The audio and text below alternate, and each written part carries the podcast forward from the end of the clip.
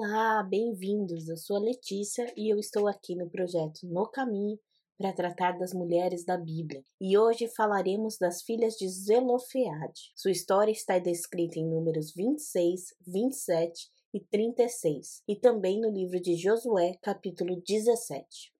O capítulo 26 do livro de Números traz o censo de Israel, no qual se computa a nova geração que entraria na terra prometida. Os capítulos seguintes do livro trazem várias instruções sobre como a vida naquela terra deveria ser estruturada. A terra seria dividida por tribos, cada tribo uma parte, e cada um dentro dessas tribos receberia um lote de acordo com o número de membros da sua família, ou seja, conforme sua necessidade.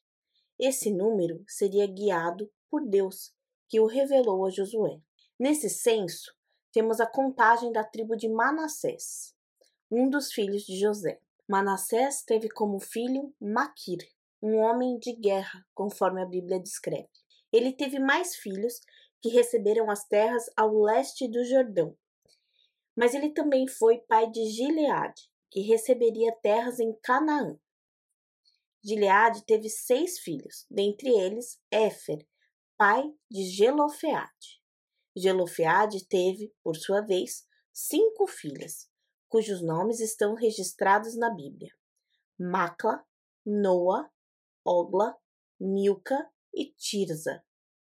Zelofeade não teve nenhum filho. Como era de costume, as propriedades passavam de pai para filho, filho, homem. Os homens tinham o direito aos bens e o dever de, com isso, zelar pelas mulheres da família, sustentando-as e protegendo-as. Uma das formas que faziam isso era pelo dote.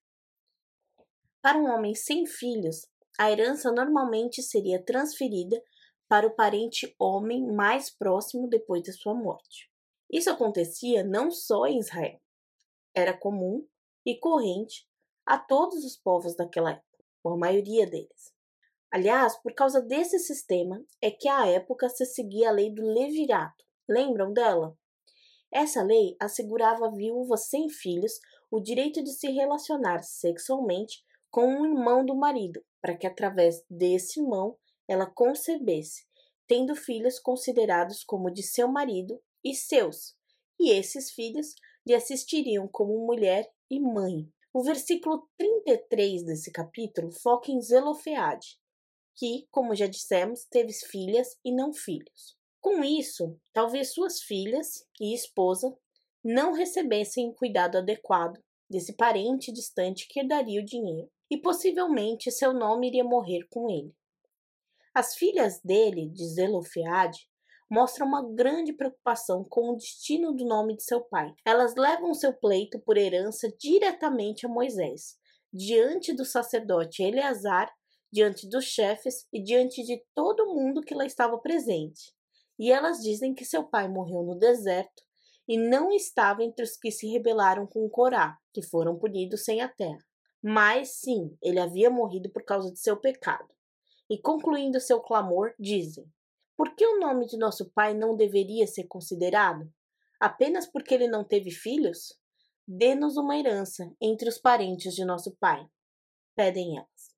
Note que aqui vemos cinco filhas tementes ao Senhor, apesar do pecado do pai, que o levou à morte. Interessante que, mesmo sem uma referência de paternidade pelo pai, elas agem no Senhor, inclusive honrando seu pai, preocupadas com seu nome.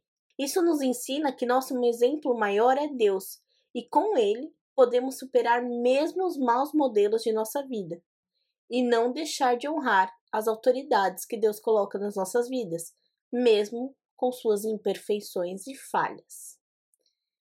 Não devemos seguir essas imperfeições e falhas, mas honrar a pessoa colocada como autoridade. Moisés, diante do pleito delas, por herança, consulta o Senhor, que o responde diretamente, dizendo que o pedido delas é justo e a herança deveria sim ser transmitida a elas.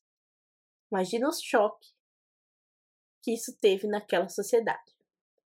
No entanto, Para que a terra permanecesse na tribo de origem e a divisão territorial entre as tribos não se dissipasse, elas deveriam se casar dentro da mesma tribo.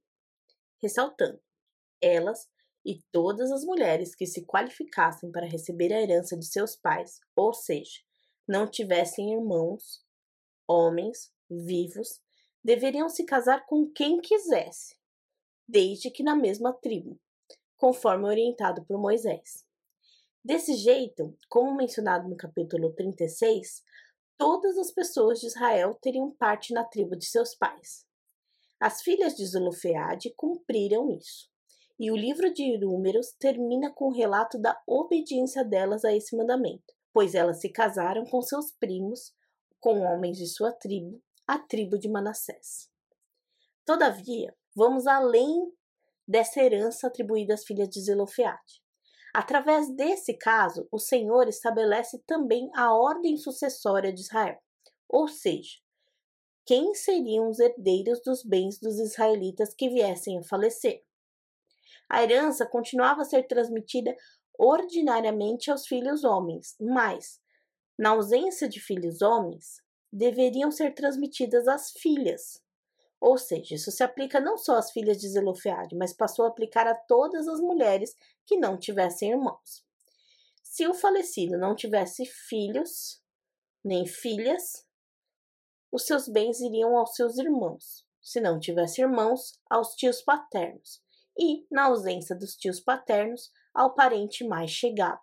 Isso foi prescrito como direito aos filhos de Israel, conforme orientado pelo Senhor. Ou seja, se tornou lei, todo mundo deveria seguir isso. É grande esse feito. Jó, outro personagem bíblico, anteriormente a tudo isso, distribui sua herança às suas filhas, por vontade dele. E isso já foi uma grande coisa.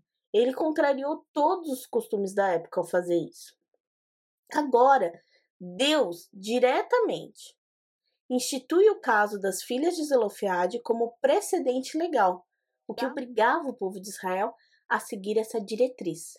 A Bíblia, já naquele tempo, em Israel, foi muito mais atenta às mulheres do que a Europa Ocidental foi até o começo do século XX. Até esse tempo, muito próximo a nós, em muitos países não era possível a mulher solteira e órfã ter propriedade em seu nome sem um tutor legal. Um tutor, não uma tutora. Conforme foi revelado a Josué, a tribo de Manassés recebeu dez porções de terra em Canaã.